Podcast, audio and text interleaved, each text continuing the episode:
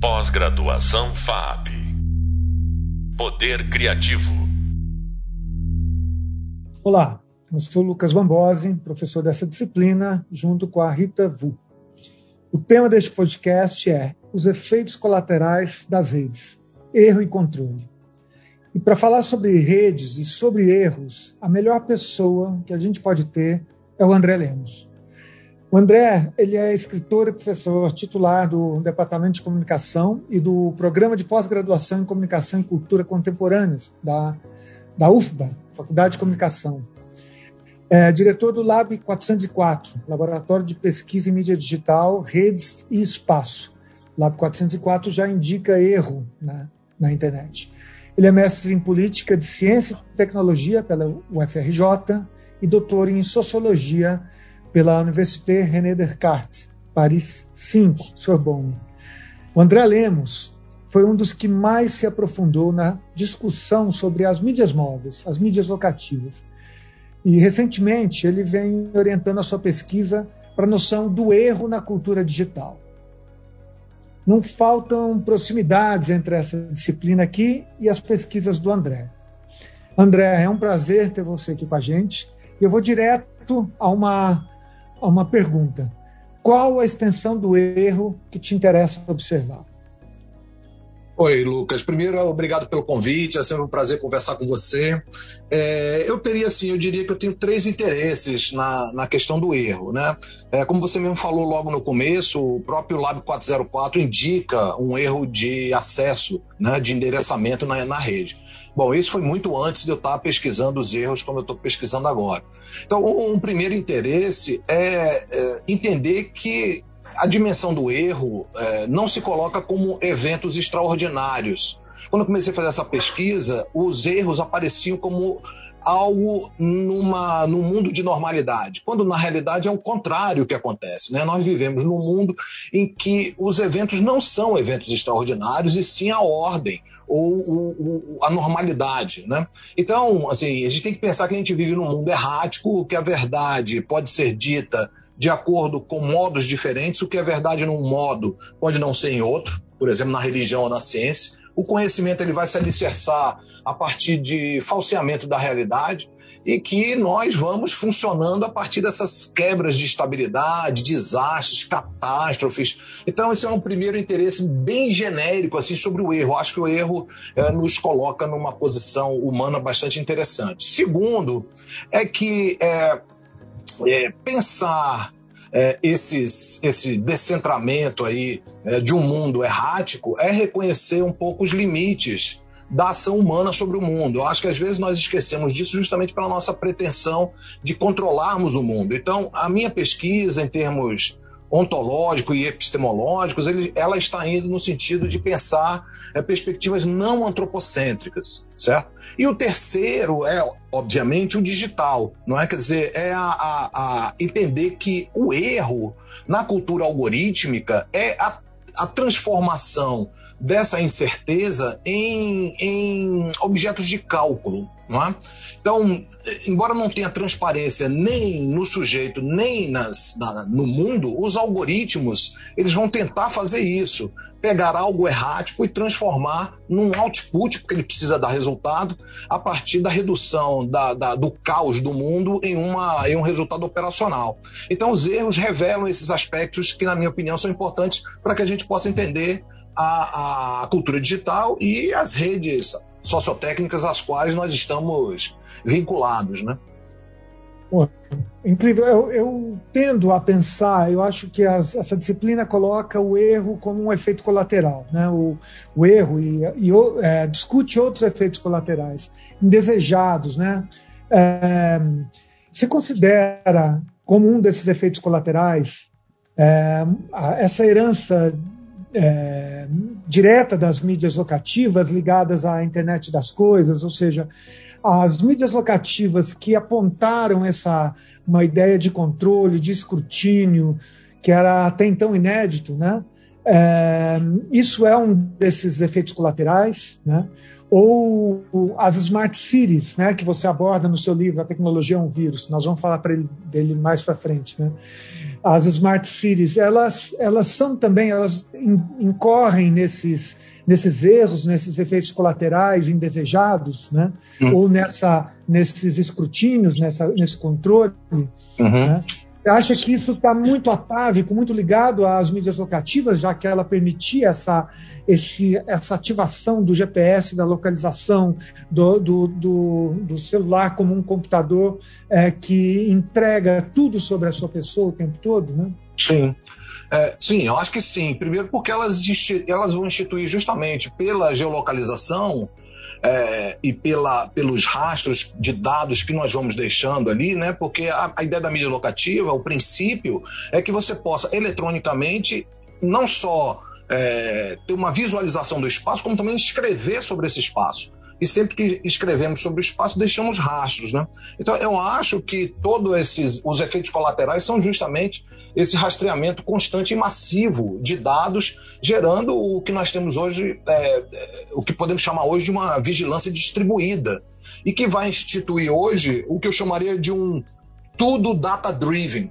Né? Tudo hoje é data-driven. Né? Nós temos um urbanismo data-driven, nós temos uma epidemiologia data-driven, nós temos um conhecimento data-driven, nós temos uma política data-driven. Data-driven é é, dirigido pelos dados. Né? E essa direção dos dados pressupõe justamente essa coleta massiva de dados, a localização das pessoas, a forma de, de, de escrever ou comentar, oferecer informações a partir disso. Então, eu acho que sim, todo esse hype sobre as smart cities, também é, o hype gera um efeito, ele é provocador do erro, eu acho. Porque as tecnologias acabam virando vítimas do hype se espera tanto delas, quer dizer, as promessas são tão grandes que elas efetivamente não vão conseguir cumprir. E daí vem toda uma, uma, uma frustração e uma ideia de que essas ideias inalcançáveis seriam erros, né? Nós julgamos isso como erro. Então eu acho que o, o, o, as mídias locativas, elas praticamente hoje tudo é mídia locativa, né? É difícil você pensar numa mídia, ou seja, num dispositivo ou num serviço que não rastreie, geolocalize e te permita escrever. Eu faço isso no Instagram, eu faço isso no Facebook, eu faço isso com telefone celular, eu faço isso com um carro automático ou com um carro já monitorado com diversos chips. Né? Nós fazemos isso o tempo inteiro. Então, eu acho que o, o, o, o, o efeito colateral, não é bem um erro, mas um efeito colateral dessas mídias foi é, justamente a sua expansão. Quer dizer, o modelo expandiu. E o modelo é, eu acho, a dataficação, a inteligência artificial e a ampla conectividade, né? IPv6, agora o 5G aqui no Brasil, etc., que faz com que essas, essas possibilidades de agir dirigido pelo dado, data-driven, possa se expandir, gerando efeitos complicados como vigilância, controle, monitoramento. Então, acho que sim, eu diria que é, esses fenômenos atuais de internet das coisas, smart cities e todo o fenômeno da cultura digital hoje, de certa forma, herda um pouco essa dinâmica dos princípios da, das mídias locativas ou das mídias de geolocalização.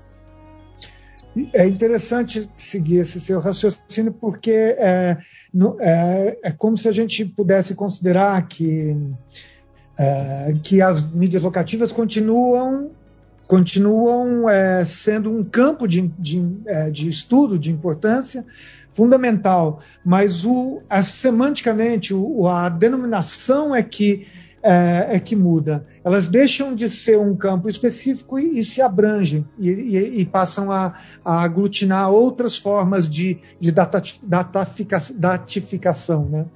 É, como é um aglutinador de pensamentos, projetos e ações que estão é, é, envolvidos por outros sistemas, né? Sim, é isso que eu estou falando desse tripé, eu acho, né? Conexão ampla, geolocalização, dataficação ou datificação e inteligência artificial. Né? Isso coloca praticamente toda a mídia hoje como mídia locativa, porque ela tá ali localiza, você escreve sobre o espaço, né? Quando a gente começou a estudar isso, esse tripé, né? E você sabe disso, Lucas, você é idealizador de um evento sobre isso, bastante importante no Brasil, que foi o Art Movie, né? Elas, é, quando começávamos a falar disso, isso estava nos primórdios, né? Os telefones celulares estavam começando, nós não tínhamos ainda o padrão iPhone. Então, hoje é muito difícil ter um dispositivo que não faça esse rastreamento a partir desse tripé, né? Agora, muitos erros também acontecem a partir daí, porque vieses algoritmo, erros de reconhecimento, erros de localização. Eu acho que as mídias locativas, de alguma forma, introduziram também uma, uma, uma perda do conhecimento tácito sobre o espaço. Não é? Tem pesquisas que mostram na Inglaterra que pessoas que sabiam ir de um lugar para o outro porque reconheciam o espaço à volta não conseguem mais se não tiver um GPS dizendo que ela tem que ir de A para B. Ou seja, olha-se para o dado abstrato e não se reconhece mais o espaço ao redor, que é um paradoxo, né? É uma mídia de geolocalização que visa vincular a informação ao espaço físico, fazendo com que as pessoas se percam, na realidade, não consigam é, se locomover fora dessa abstração numérica, ou então perder o senso de de, de perdição mesmo, né? de serendipidade, eu diria. Né? De você ir para um lugar para o outro tem que ser no caminho mais eficiente, não num caminho mais tortuoso. Né? Tinham vários projetos que faziam essa brincadeira né? de tentar dizer como é que você vai de A para B, sendo o lugar não o mais curto, mas o mais estranho possível. Né? Então, é, essas, esses esses erros de localização ou fazer com que a gente, de alguma forma, fique pouco sensível ao espaço ao qual nós estamos envolvidos. E mesmo que a gente perca um pouco essa sensação, ou essa possibilidade ou vontade de encontrar coisas ao acaso, isso também é um efeito colateral, eu acho, das, das mídias locativas. E vocês, artistas, têm explorado isso há muito tempo, né? Muito bom, muito bom essa, esse cruzamento. Isso a gente aborda bastante nessa disciplina, que se as mídias locativas têm esse parentesco com a ideia de, do, do, da, do site specific, né, de entendimento de todas as tensões dos, da, todas as informações visíveis e invisíveis no espaço, quando elas começam a virar um mapa com instruções, elas apagam esse, ah. essa percepção do espaço por outras vias, pelas vias né, da, do aparelho sensório físico corporal. Acho que você mencionava é. algo que o Mark Shepard fez, Serendipity, que é um projeto para se perder, né? Exatamente. André, vou, vou passar aqui para o para um dos seus livros recentes, né, A Tecnologia é um Vírus, dois pontos, Pandemia e Cultura Digital. Ele é um resultado de podcasts, de artigos rápidos e, e, e, é muito impressionante a síntese, o poder de síntese que você tem em cada um dos, dos artigos. Mas ele é também uma discussão de teoria da comunicação, né, feito de uma forma muito acessível. É, a complexidade da, da, teoria da comunicação, com todo o laço da teoria do, da comunicação, está sintetizada em, nesses artigos aqui. Fala um pouco sobre Sim. isso. É, obrigado, Lucas, pela oportunidade. Primeiro que é um livro de ensaios, né? Ele é fruto de alguns textos que eu tinha escrito assim para blogs ou para os, os, comentários que eu faço semanalmente, às vezes quinzenalmente, numa rádio local aqui em Salvador, né? Então, é, por isso a, a, o poder de síntese. Eu acho que o formato me obrigou a ser sintético e, e colocar de uma maneira mais clara e, e, o mais eficiente possível, porque é justamente um, um, uma, uma, um comentário para rádio FM que as pessoas ouvem no carro. Então é importante que a gente seja o mais sintético possível, né? A ideia, basicamente, dos ensaios é, por isso o título, é que a tecnologia, assim como o vírus, eles são construtos.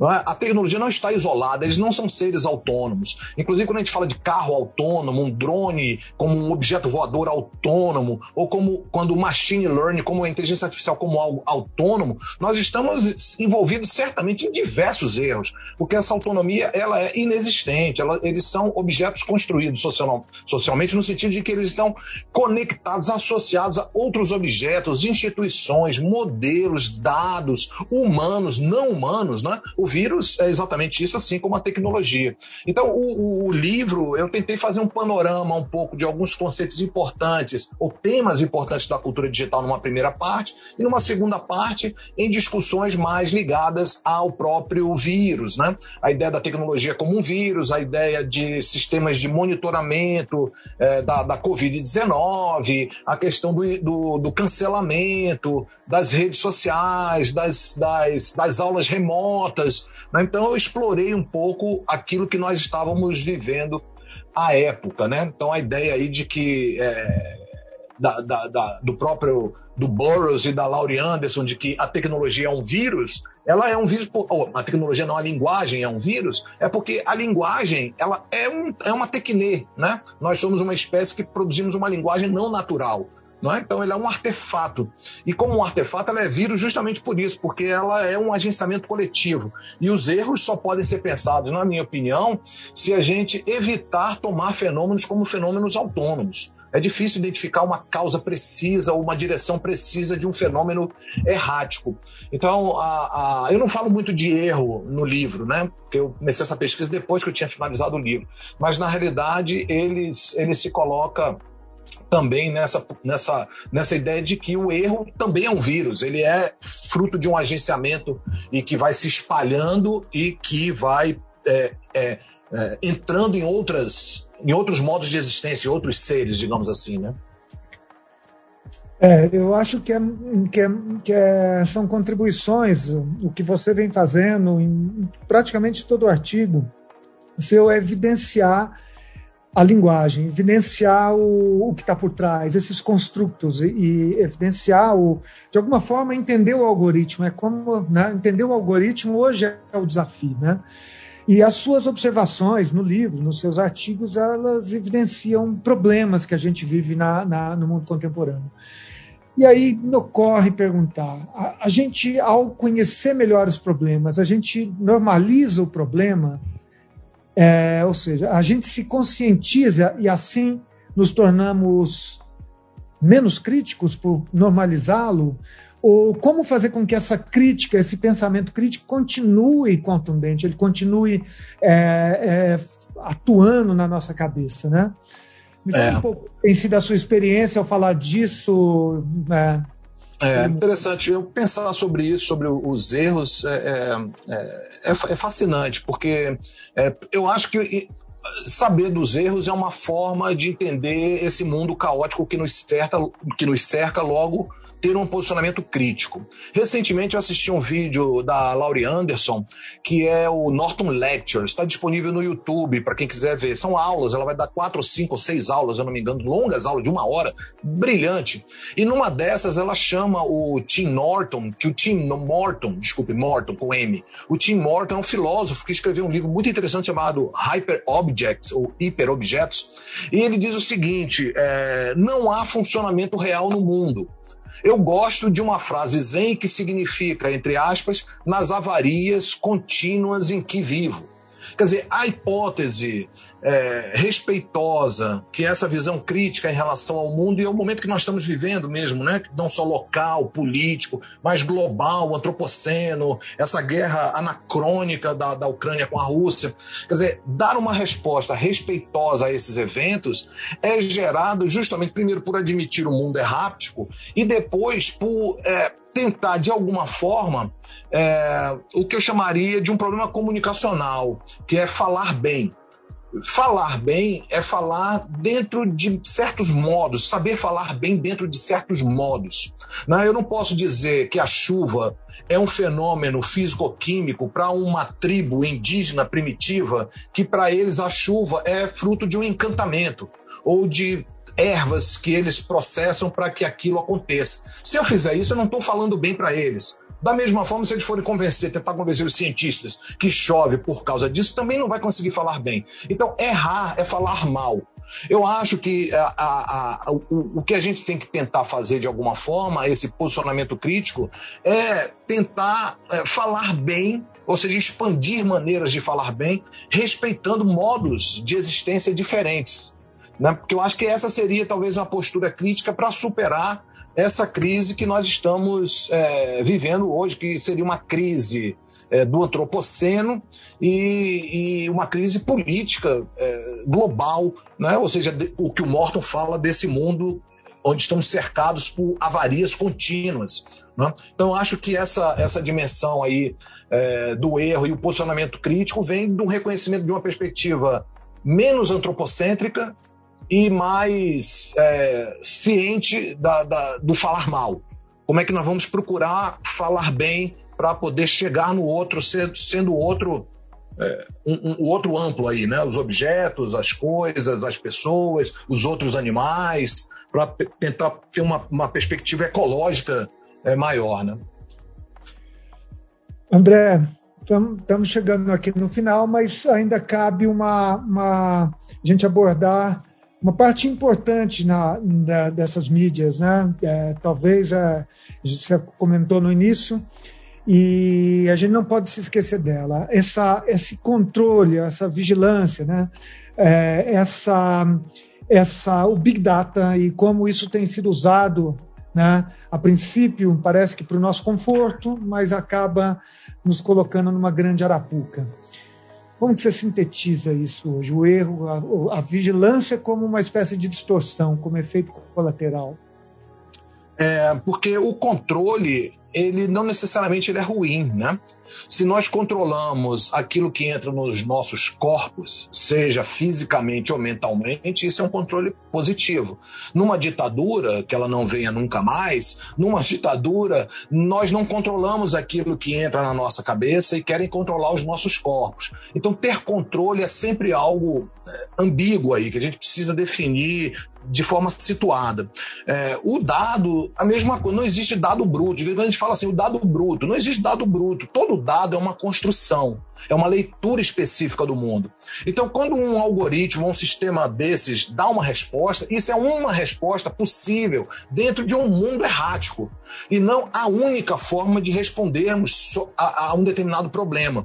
Então, eu acho que a questão do, do controle, do big data, ter dados é fundamental. A gente ter mais dados sobre o nosso comportamento, como nós agimos, o que nós fazemos é fundamental. Mas o dado é sempre uma construção. A gente não pode interpretar isso como a leitura é, perene e absoluta do real, oferecendo resultados que são condizentes com o real. Porque, de novo, como eu falava no início, o mundo é caótico, nós não temos certeza exatamente sobre a nossa própria Constituição e a própria subjetividade também é errática. Esse sujeito que conhece, ele, ele, é, ele conhece no erro, como diria Nietzsche. Então, a questão da inteligência artificial é problemática. Eu vou finalizar com uma frase que eu anotei aqui, não sabia que eu ia usar ela hoje. É o Cal Polanyi, que é um filósofo, ele, ele, é britânico, mas ele não é de origem britânica, na realidade. Eu esqueci agora a origem dele. Ele diz aqui, ele diz uma coisa assim: sabemos mais do que conseguimos dizer. Ora, isso para inteligência artificial é uma loucura, porque a máquina, se a gente não sabe dizer tudo aquilo que a gente sabe, uma máquina nunca vai chegar próximo daquilo que a gente conhece. E da mesma forma que nós vamos produzir erros que não vamos conseguir fazer com que as máquinas evitem. Então, nós temos aí um elemento importante é, para para entender os dados, o Big Data e essa cultura algorítmica. André, excelente você colocar isso ecoando aqui para finalizar. Eu queria te agradecer, você é parte muito valiosa desse nosso curso e da nossa bibliografia e, e obrigado mesmo por abrilhantar as nossas discussões nessa, nessa disciplina e no curso. Pessoal, acessem os links, acessem a bibliografia básica que prevê a leitura obrigatória de comunicação e mobilidade, aspectos socioculturais das tecnologias móveis de comunicação no Brasil. É, é uma publicação que o André organizou junto com o Fábio Josgruberg. São textos muito importantes para essa disciplina. Na bibliografia complementar tem também outra publicação. Você está aqui, mídia locativa e teorias dois pontos, materialidades da comunicação e ator-rede, outro ponto importante nas pesquisas do André. Além de várias situações no Hub Leitura, fiquem atentos ali aos rodapés, notas de página, que tem mais do André Lemos ali. O próximo podcast é sobre um tema que o, que o André também aborda né, em, em, outras, em outros textos. Uh, novas materialidades, infraestrutura das redes virtuais. Aliás, no Hub Leitura tem um podcast sobre esse tema com o próprio André, Materialidades do Digital, como referência obrigatória, e está conectado ao vídeo 3 do Hub Visual. Muito obrigado, até breve. Pós-graduação FAP. Poder Criativo.